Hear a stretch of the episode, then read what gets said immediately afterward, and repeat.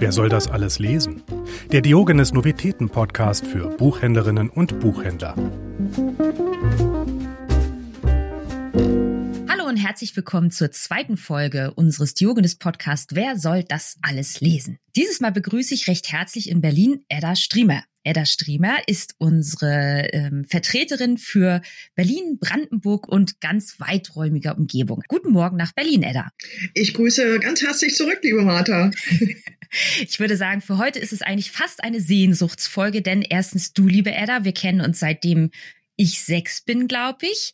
Dann auch noch ich in Zürich, du in Berlin. Berlin würde ich auch wahnsinnig gern mal wieder hin, also auch eine große Sehnsucht. Dann geht es heute viel ums Reisen und auch ein kleines wenig, ein klein wenig ums Schlafen. Auch wenn im ersten Buch der Schlaf leider ein sehr fester, langer und vor allem unfreiwilliger ist, den man auch tatsächlich niemanden wünscht, denn unser Hauptheld Franzisk liegt zehn Jahre lang im Koma. Zuerst aber einmal möchte ich über den Autor dieses Romans sprechen. Sascha Filipenko, 84 in Minsk geboren, brach Musikausbildung ab, wurde dann Journalist, lebt heute in St. Petersburg. Letztes Jahr erschien von ihm bei uns Rote Kreuze, in dem es um eine ältere Dame geht, die einem jungen Mann das erschütternde Schicksal aus der Stalin-Ära berichtet und nun also der ehemalige Sohn. Wir befinden uns in Minsk im Jahre 2009, auch wenn man das nicht recht glauben kann. Oder was denkst du, Edda? Ich finde, es ist hier gerade die Größe dieses Romans, dass man es nicht weiß. Im Grunde genommen könnte es heute spielen, gestern, morgen. Äh, es ist, wie du es schon angedeutet hast, durch diese Symbolik der Koma-Zeit, es ist zeitlos.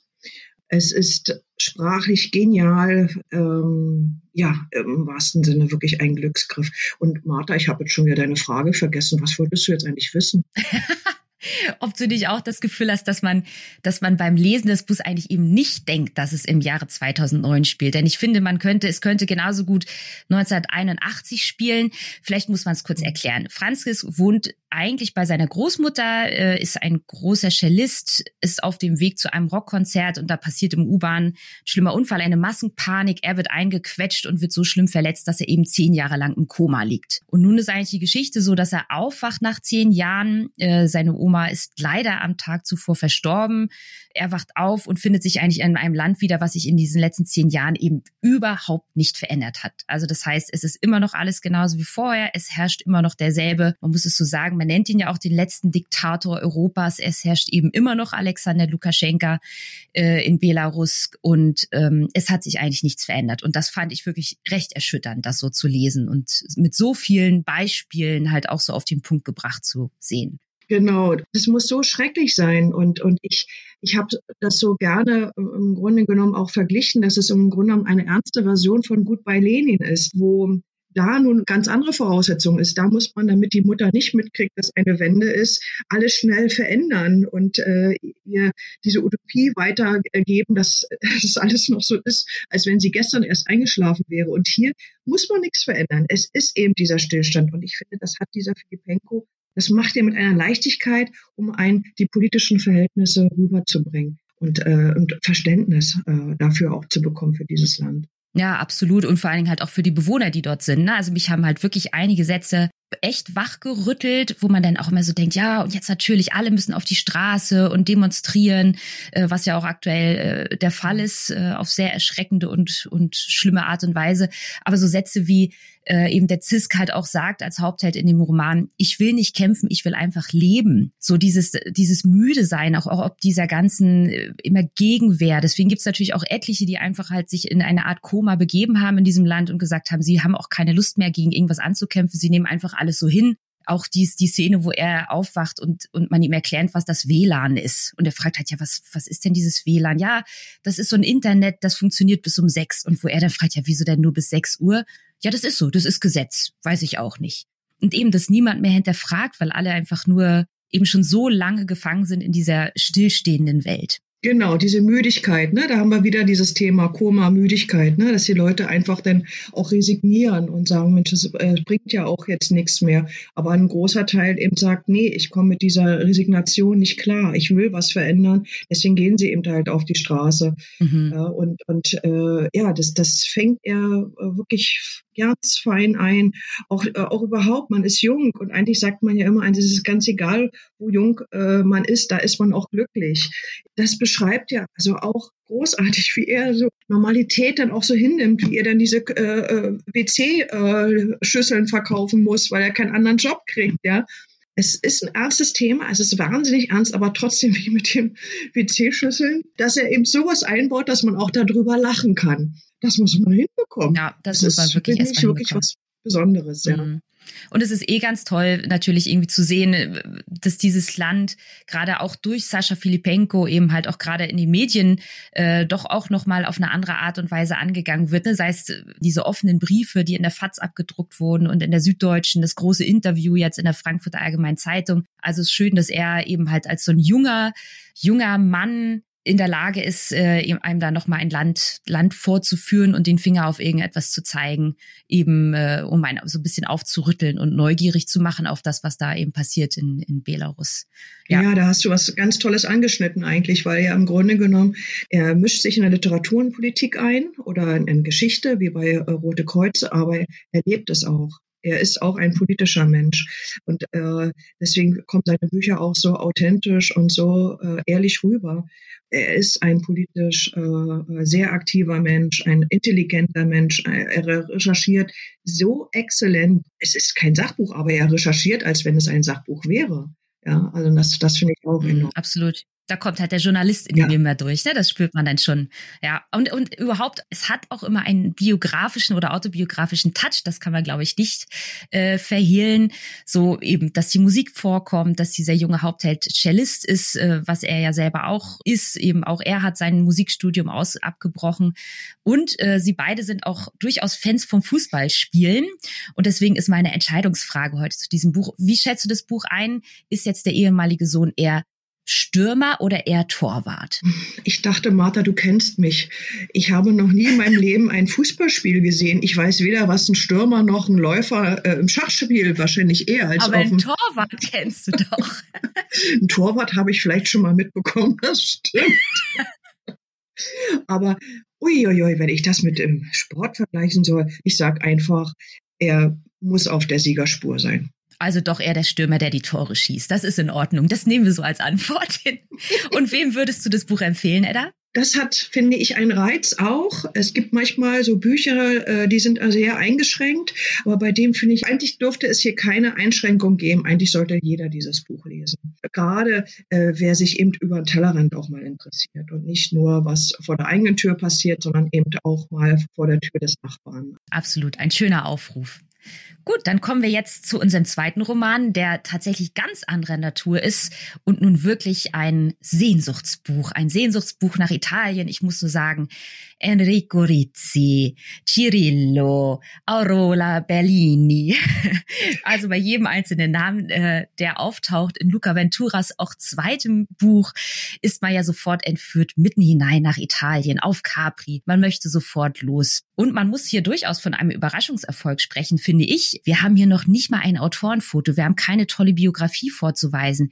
Wir haben keinen dunkel gelockten Braunäugigen mit Grübchen im Kinn, so wie der Hauptheld Enrico Rizzi selbst, sondern wir haben gar nichts. Luca Ventura, auch das nur ein erdachter, wenn auch sehr schöner Name und ein Buch, was unter Pseudonym erschienen ist. Und jetzt eben der, gleich der zweite Fall.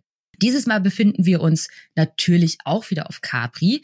Es geht um zwei Familien. Familie Bellini auf Capri produziert der weltbesten Limoncello und Familie Constantini, die die weltbesten Zitronen anbauen auf dem Festland die beiden äh, wollen natürlich ihre Imperium groß halten und sind seit 50 Jahren wahrscheinlich irgendwie miteinander äh, familiär und betrieblich verbandelt. Doch es gibt natürlich wie überall in Familien Probleme und dieses Mal nicht nur Probleme, nein, es kommt die jüngere Schwester der Eignerin Raffaella Constantini. Elisa kommt leider auf ganz erschreckende und schreckliche Weise bei einem Unfall mit einer kleinen Ape in den Serpentinen Capris ums Leben. Dies also der Neuroman Bittersüße Zitronen von Luca Ventura. Edda, was hältst du von der ganzen Geschichte? Ich bin überhaupt nicht die, sage ich mal, normale Krimileserin. Aber wenn mich ähm, ein Krimi dann doch reizt, dann eigentlich mehr über die Sinne. Und die Sinne äh, finde ich dann wesentlich wichtiger als irgendwelches Blut und Leichen oder sonst was dazu. Das brauche ich alles nicht. Aber ich brauche Atmosphäre. Und das schafft der Ventura sehr, sehr schön. Er gibt mir hier Italien an die Hand, Capri, dieses Inselflair. Das bringt er wunderbar rüber. Und ich muss auch gleich noch was anderes dazu sagen, was mich begeistert ist, wenn es in Krimis mal nicht nur über kaputte Figuren geht, sondern wenn es auch mal, wie eben jetzt der Enrico, ein Ermittler ist, ein Polizist ist eigentlich ein kleines Lichtlein nur auf dieser Insel, aber mit einem einer schönen Beziehung, mit einer guten Familie. Und das finde ich großartig. Dann bin ich doch ein sehr romantischer Typ, dass ich das sehr liebe und nicht immer diese alkoholverdorbenen äh, Junkies oder sonst was, die immer alle Probleme haben und nicht wissen, äh, wie sie mit der Welt zurechtkommen sollen da ist der Enrico doch, den will man doch echt Wohltuend. Ja, na, natürlich, den möchte man sofort kennenlernen.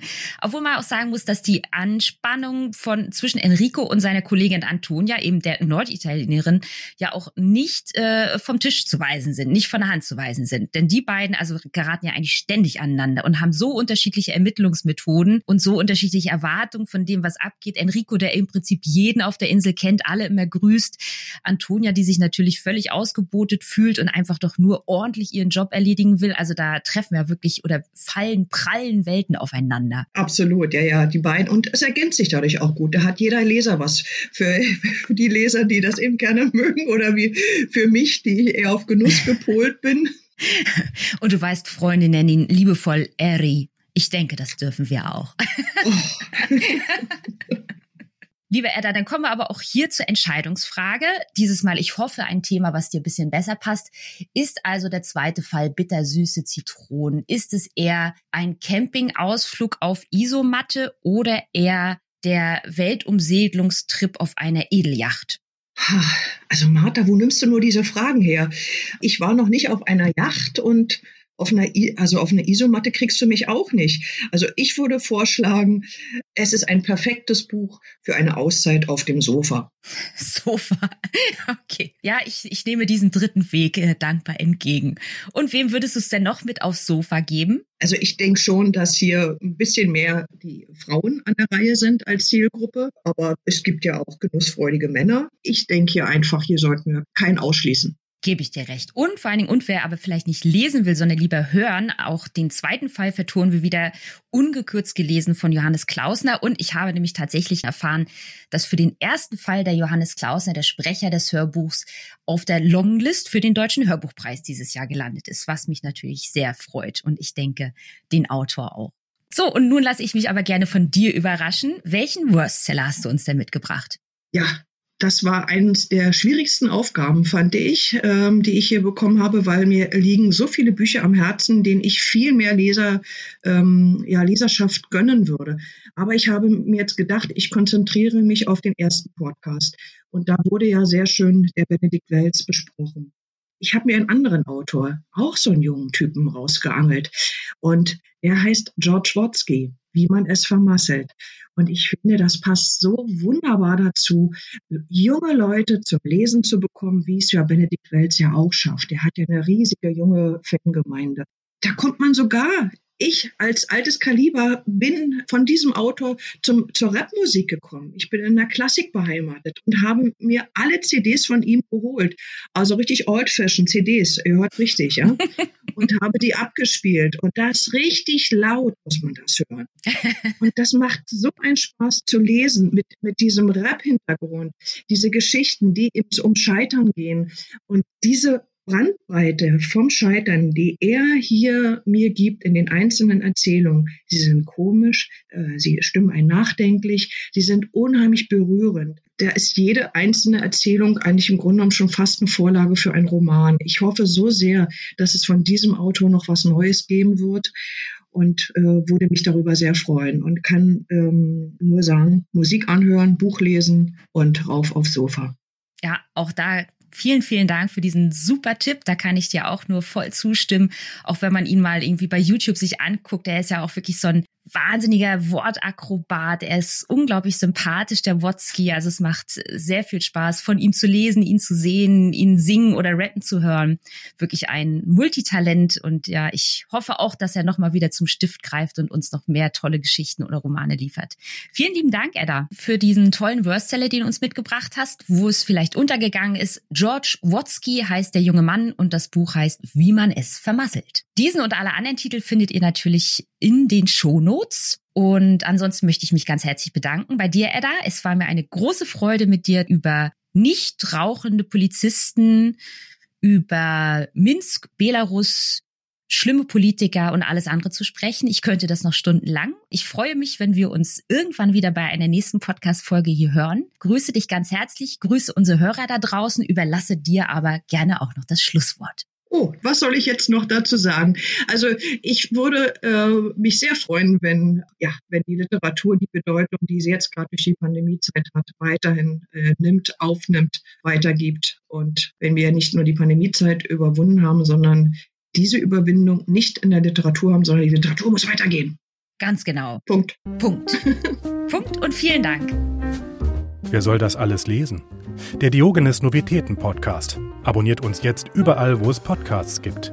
Für Fragen oder Feedback erreicht ihr uns unter podcast.diogenes.ch.